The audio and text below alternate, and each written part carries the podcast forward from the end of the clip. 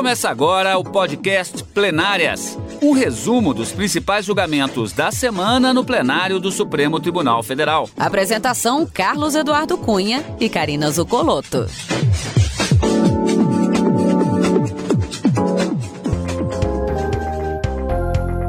Hoje com os principais momentos das sessões dos dias 1, 2 e 3 de fevereiro de 2022. Karina, estamos de volta, portanto, agora com as transmissões ao vivo do plenário do Supremo Tribunal Federal pelo início dos trabalhos do ano judiciário de 2022. Aqui, inclusive, três sessões, porque a primeira, que foi realizada na terça-feira, dia 1 de fevereiro, foi exatamente a sessão solene de abertura dos trabalhos. E tivemos ainda na quarta e quinta-feira, respectivamente dias 2 e 3 de fevereiro, aí sim as sessões jurisdicionais, as sessões de julgamento. Ou seja, tem bastante coisa para a gente falar hoje, embora nós tenhamos tido poucos, mas é, julgamentos de peso. Um encerrado, que já vinha desde o ano passado, um julgamento importante, e outro, matéria eleitoral, iniciado na sessão dessa quinta-feira. Olá, Cadu, é isso mesmo. Os ministros se debruçaram nas sessões de quarta e quinta-feira sobre um, uma, um de declaração, um tipo de recurso em que se pede esclarecimentos em razão de dúvidas, contradições ou omissões que teriam havido numa suposta decisão proferida pelo Supremo é, em uma medida liminar deferida pelo ministro Edson Fachin no ano passado, em 2021, e que acabou sendo referendada pelo próprio plenário do Supremo Tribunal Federal. Em discussão aqui, principalmente num pano de fundo sobre possíveis violações de direitos humanos e também a letalidade da polícia no estado do Rio de Janeiro. Esse era o pano de fundo das discussões e o, a decisão do ministro Edson Fachin do ano passado implicava em pelo menos 11 diretrizes ou comandos para que essa letalidade fosse reduzida e essa violação de direitos humanos também. E em discussão era justamente para se determinar qual seria o alcance dessas, dessas, desses 11 pontos proferidos na decisão do ministro Edson Fachin. Conclusão do julgamento na quinta-feira, encerrado esse tema que foi é, é, que teve a sua discussão retomada no dia 15 de dezembro, na última sessão plenária, no apagar das luzes de 2021, com o voto vista do ministro Alexandre de Moraes, e era o primeiro processo pautado para essa primeira sessão judicial, como você disse, do dia 2 de fevereiro, e a gente acompanhou tudinho aqui. Vamos trazer detalhes desse julgamento para todos vocês que nos assistem.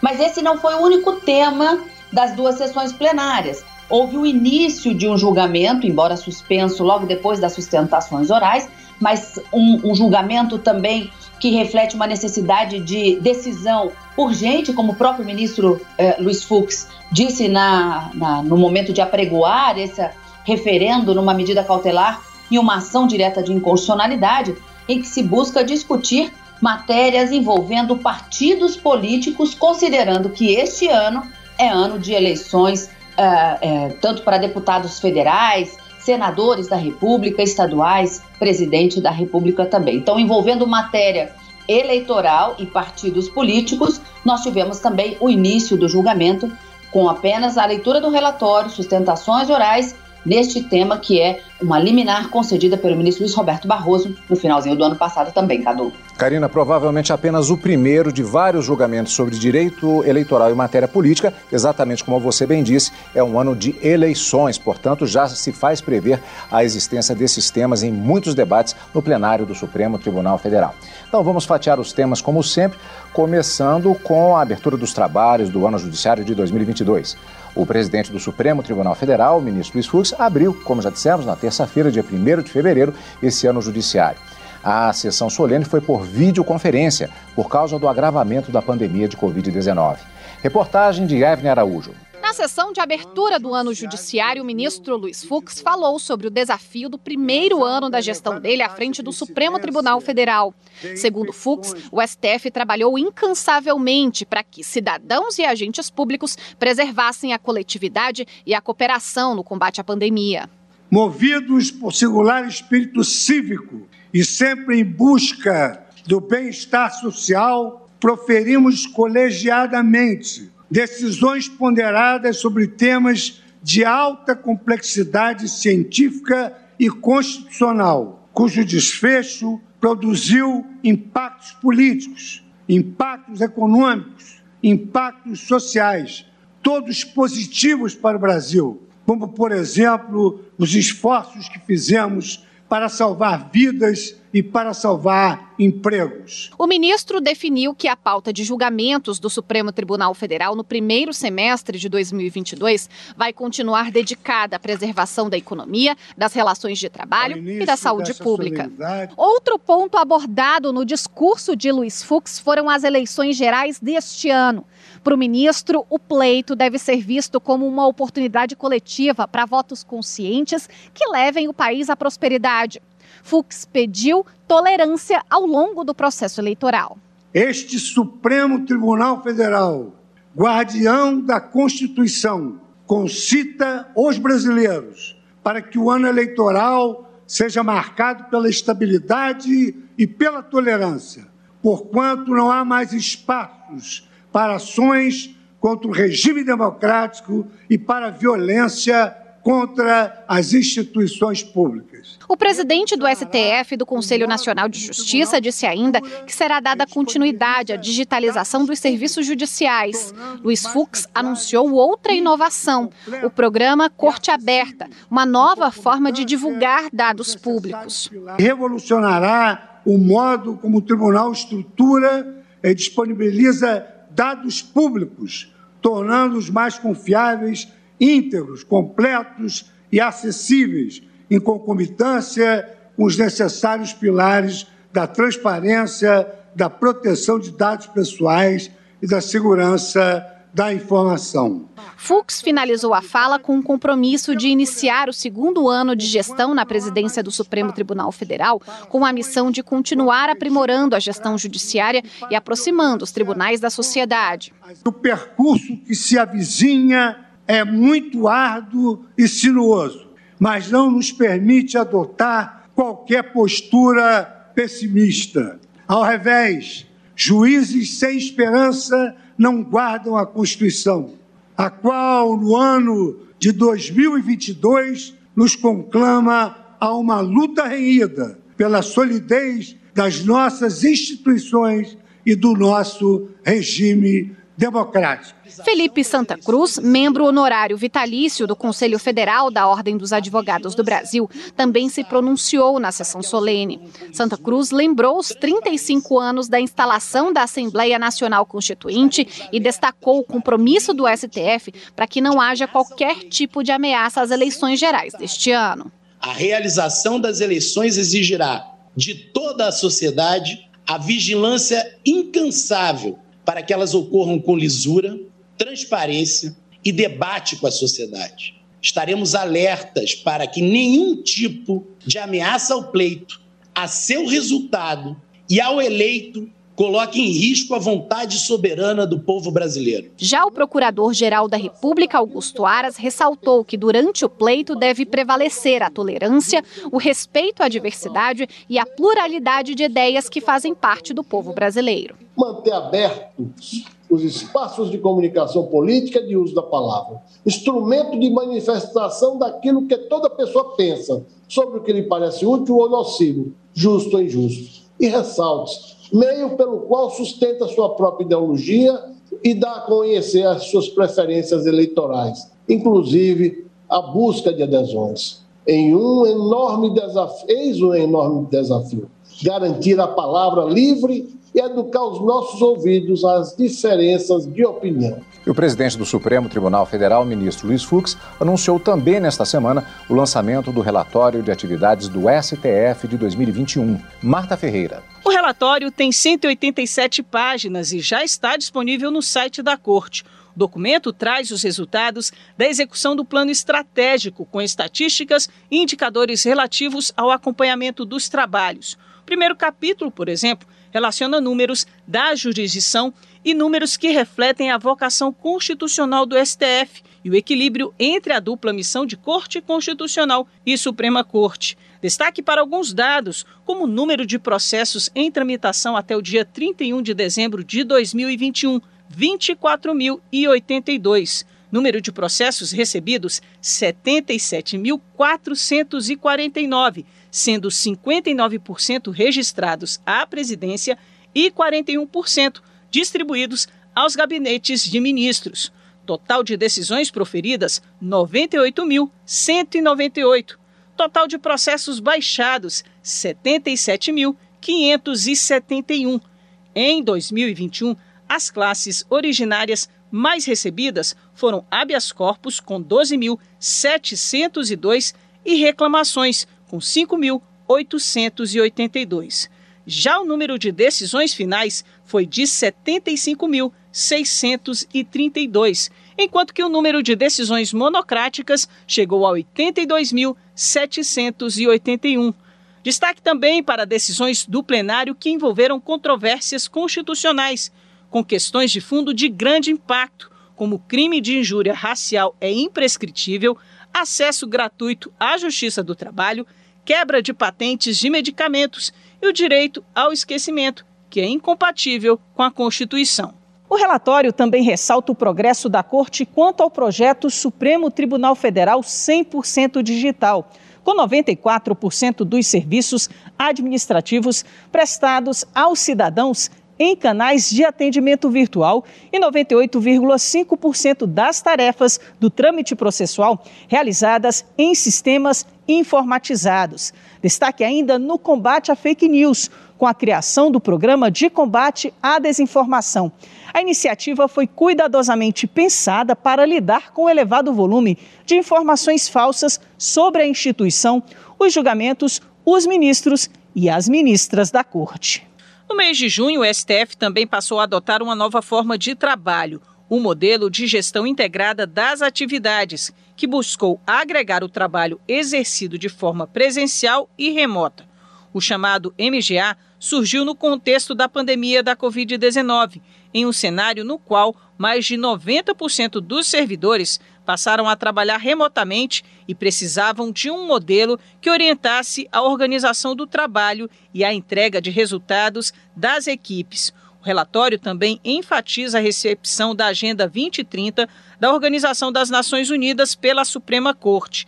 A defesa e a vivência dos objetivos para o desenvolvimento sustentável foram implementadas a partir de mudanças no trâmite dos feitos e na definição das pautas do plenário. E vamos aumentar essas estatísticas porque o ano de 2022, em termos de julgamentos, já está acontecendo. Na pauta da primeira sessão plenária jurisdicional, ou seja, de julgamentos do ano, no Supremo Tribunal Federal, a retomada da análise do período de esclarecimentos feito na ação sobre as restrições impostas para a realização de operações policiais em comunidades do Rio de Janeiro durante a pandemia da Covid-19.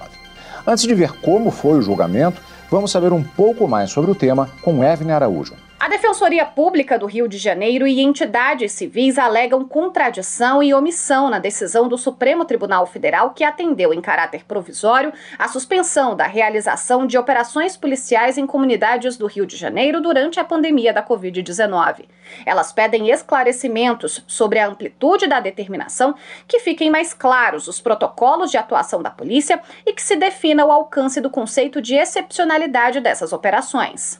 Em 2020, o relator do caso, o ministro Edson Fachin, deferiu medida cautelar e determinou ao Estado do Rio de Janeiro que elaborasse um plano de redução da letalidade policial e controle de violações de direitos humanos pelas forças de segurança do Estado. O ministro decidiu que, até que o planejamento fosse criado, o emprego e a legalidade das operações devem ser feitos de acordo com os princípios básicos sobre a utilização da força e armas de fogo pelos funcionários responsáveis pela aplicação da lei.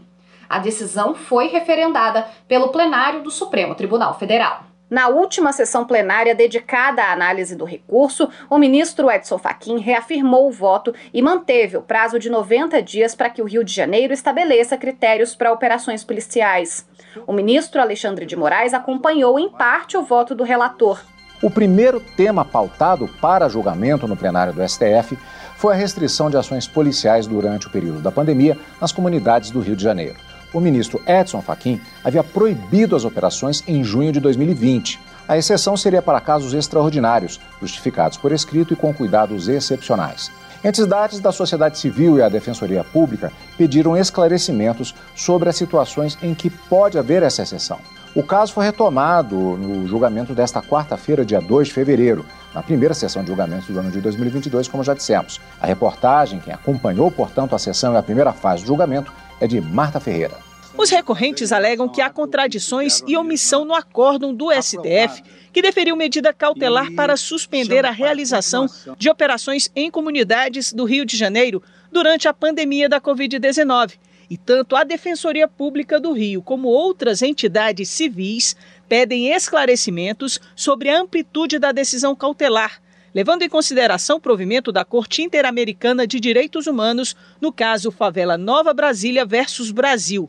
Entre as propostas estão elaboração de um plano visando a redução da letalidade policial, criação de um observatório judicial sobre polícia cidadã, reconhecer nos termos dos princípios básicos sobre a utilização da força e de armas de fogo pelos funcionários responsáveis pela aplicação da lei, que só se justifica o uso da força letal por agentes de Estado em casos extremos determinar que, no caso de buscas domiciliares por parte das forças de segurança do Estado do Rio de Janeiro, sejam observadas diretrizes constitucionais, suspensão do sigilo de todos os protocolos de atuação policial no Estado do Rio de Janeiro. Na sessão dessa quarta-feira, o ministro André Mendonça divergiu em parte do relator. Ao se limitar demasiadamente a atuação das forças de segurança pública nas comunidades fluminenses, compromete-se a própria presença do Estado em tais localidades. Não se pode olvidar no ponto que, sem a atuação das forças de segurança pública, os demais serviços ficam prejudicados, havendo relação de verdadeira interdependência entre a prestação de serviços como saúde e educação e a atuação for das forças de segurança. O ministro Nunes Marques também divergiu em parte do relator. A minha preocupação, como acabei de mencionar, é como ficará a parte dispositiva. O uso excessivo da força, o uso desproporcional da força, ao meu sentir, pedindo a mais respeitosa venha de, a quem pense de forma diferente, ele não está imbricado é, nos utensílios à disposição das polícias, mas está diretamente relacionado à conduta do agente. Só para lembrar, isso é, foi uma, a continuação do julgamento. Já houve o início é, justamente no ano de 2021, foi retomada exatamente a partir é, do voto do ministro André Mendonça, é, a primeira manifestação é, como ministro do Supremo Tribunal Federal, e é, foi uma decis as decisões que foram tomadas, vamos ver agora, elas foram ainda com relação aos embargos de declaração na medida, na medida cautelar que havia sido concedida é, primeiramente pelo ministro relator. Houve grandes debates em relação a muitos desses pontos e, fechando o julgamento, o plenário do Supremo Tribunal Federal estabeleceu medidas para combater a letalidade policial em comunidades do Rio de Janeiro. Entre elas, a criação de um plano para evitar mortes nas ações da polícia. Os ministros examinaram esses embargos de declaração opostos pelo Partido Socialista Brasileiro, só para lembrar. Vamos ver, portanto, como foi o último dia dessa fase do julgamento, também na reportagem de Marta Ferreira. O plenário então analisou as medidas propostas pelo relator. Houve pontos em que os ministros divergiram. Foi o caso da medida que restringe o uso da força letal por policiais somente para casos extremos ou quando exauridos todos os meios para proteção da vida. Outro ponto divergente foi a determinação de um prazo para que o Estado instale GPS e sistemas de gravação em viaturas e nas fardas dos agentes. Os ministros também discordaram sobre a suspensão do sigilo sobre os protocolos de atuação policial. Diante de alguns pontos controversos, o ministro Edson Fachin fez ajustes conforme o voto do ministro Alexandre de Moraes, mas manteve a divergência em relação a alguns pontos, como a suspensão do sigilo de todos os protocolos de atuação policial do Rio de Janeiro e ainda sobre a determinação de que o MPF investigue a suposta violação à ordem do STF que suspendeu as operações. Entre as medidas propostas pelo ministro Edson Fachin, o plenário validou as seguintes: determinar a elaboração de um plano de redução da letalidade policial, criar um observatório judicial sobre polícia cidadã, dar prioridade às investigações sobre mortes envolvendo crianças e adolescentes, determinar que ambulâncias sejam disponibilizadas em operações policiais e determinar que buscas em residências sejam realizadas somente durante o dia, justificadas por auto circunstanciado enviado à Justiça, com proibição do uso de domicílio ou imóvel privado com base operacional da polícia sem prévia autorização. As estatísticas dos observatórios de direitos humanos, elas revelam que a predominância entre os mortos dessas operações de jovens negros, pobres e desarmados. E, por outro lado, os policiais também são vítimas inconscientes dos efeitos deletérios desse, dessa violência e desse terror. Karina, então vamos fatiar pelo menos uma parte, porque é, é uma decisão que ela é extensa, são pontos que foram analisados. É, houve inclusive uma, uma, digamos, adaptação do voto do ministro relator em determinado momento, já na abertura da sessão desta quinta-feira, já é, fazendo uma observação em relação a divergências que foram apresentadas, pontos que foram discutidos ao longo desse julgamento até agora. E no frigir dos ovos tivemos essas propostas que foram aprovadas, lembrando sempre que estamos ainda em análise de é, de declaração apresentados na medida cautelar. Então, ainda teremos a continuidade das repercussões e dos efeitos das decisões, ainda há um prosseguimento nessa matéria. Então, vamos começar. Por exemplo, um ponto importante. O ministro agora, ao finalzinho da matéria, ele falava a respeito do observatório que estava sendo apresentado como proposta. Houve uma dúvida do ministro Ricardo Lewandowski, inclusive em determinado momento, antes da prolação da decisão, é, exatamente no sentido de que se criaria um observatório é, novo e foi esclarecido que não. O que foi adotado foi a, a existência já de um observatório no Conselho Nacional de Justiça e a criação de um grupo de trabalho. Como é que foi exatamente isso em relação a esse ponto específico, Karina? É, Cadu, é, vamos, vamos começar aqui pelo reajuste do voto do ministro Edson Fachin, que a gente sempre sabe que até que seja proclamado o resultado do julgamento de um recurso ou de uma ação direta de inconstitucionalidade, que a gente sempre acompanha aqui, é possível que o relator ou mesmo outro ministro que já tenha proferido o seu voto reajuste, adeque a todas aquelas, aquelas discussões que foram travadas no plenário para se levar a uma melhor decisão, já que é uma decisão colegiada. E assim fez o ministro Edson Fachin. Ele propunha a criação desse observatório e a discussão que foi feita é de que, no âmbito do Conselho Nacional de Justiça, já existe um observatório de direitos humanos.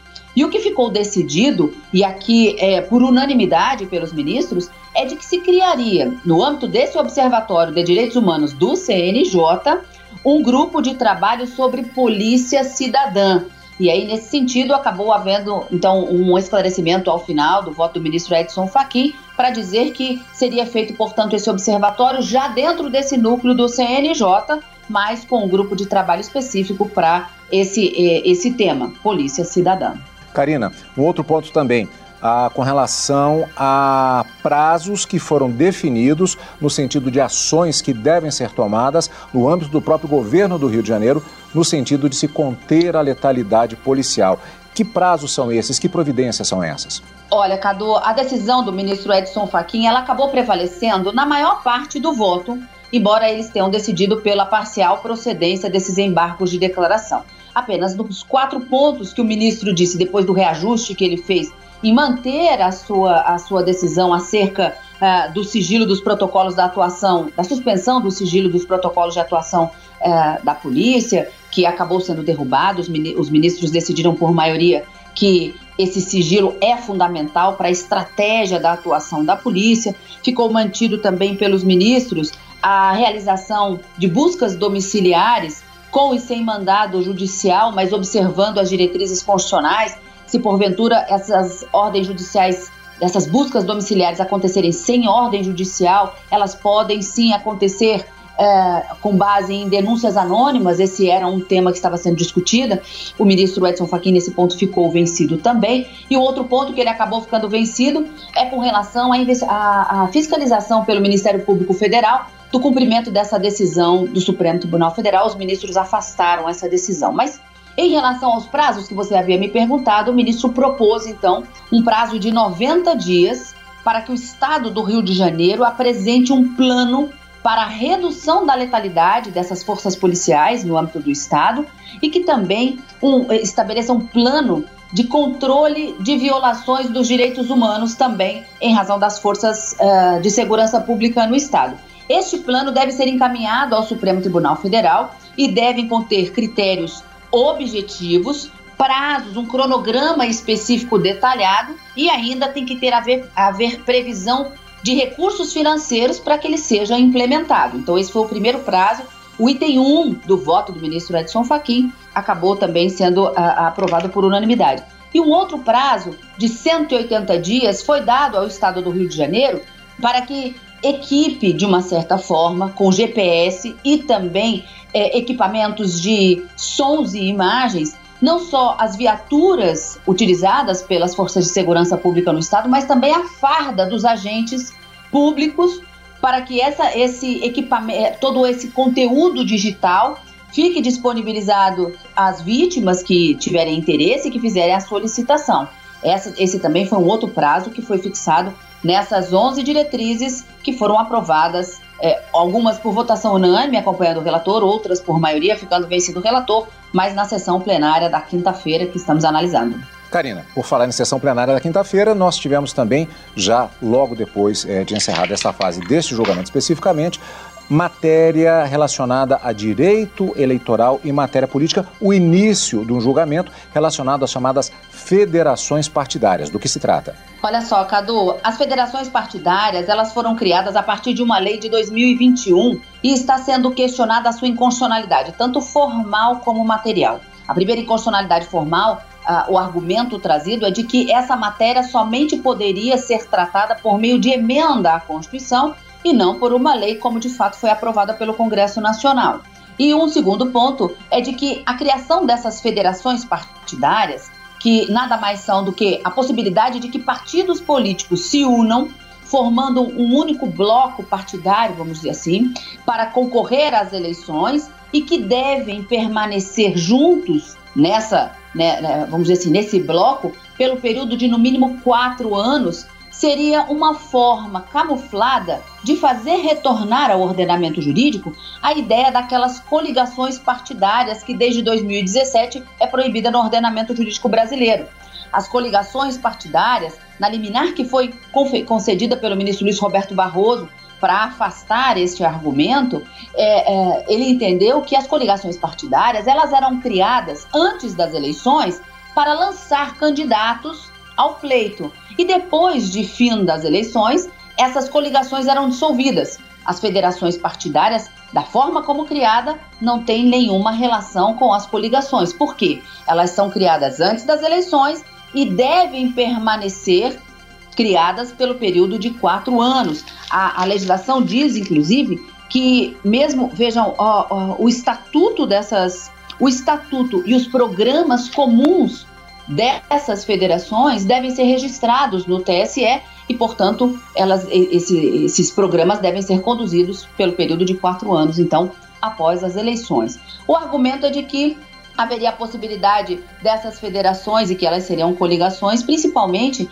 para aqueles cargos em que o sistema proporcional é aplicado e que, portanto, haveria uma inconstitucionalidade. Os ministros devem se debruçar, portanto, caso haja o retorno do julgamento deste referendo da medida cautelar que foi definida pelo ministro Luiz Roberto Barroso, para saber se há inconstitucionalidade ou não na criação dessas federações partidárias e se mantém ou não a decisão do ministro Luiz Roberto Barroso para entender que o mesmo prazo aplicado para os partidos políticos para o registro da sua junto ao, TS, ao TSE deve ser também aplicado o mesmo, o mesmo prazo de seis meses para essas federações, porque a lei determina que para as federações o prazo de registro no TSE deveria ser de dois meses antes do pleito. Isso, para o ministro Luiz Roberto Barroso, viola o princípio da isonomia e acabaria colocando as federações partidárias numa posição, vamos dizer assim, à frente dos demais partidos, violando o princípio da igualdade. A discussão, portanto, é sobre essa inconstitucionalidade formal e também se essa decisão liminar, estabelecendo esse prazo de seis meses para o registro dos seus estatutos junto ao TSE, deve prevalecer ou não cada um. E esses foram os destaques da primeira semana do ano judiciário de 2022. Encontro marcado, portanto, como sempre, na próxima quarta e quinta-feira, na sessão plenária do STF. Exatamente, Cadu. Encontro marcado quarta e quinta, a partir das 14 horas, no direto do plenário, acompanhando as sessões ao vivo do Supremo Tribunal Federal. E neste final de semana, o nosso encontro é aqui no Plenárias. E você acompanha o Plenárias aqui na Rádio Justiça e também pelo YouTube. Obrigado pela companhia. Você acompanhou o podcast Plenárias, um resumo dos principais julgamentos da semana no plenário do Supremo Tribunal Federal. Apresentação: Carlos Eduardo Cunha e Karina Zucolotto.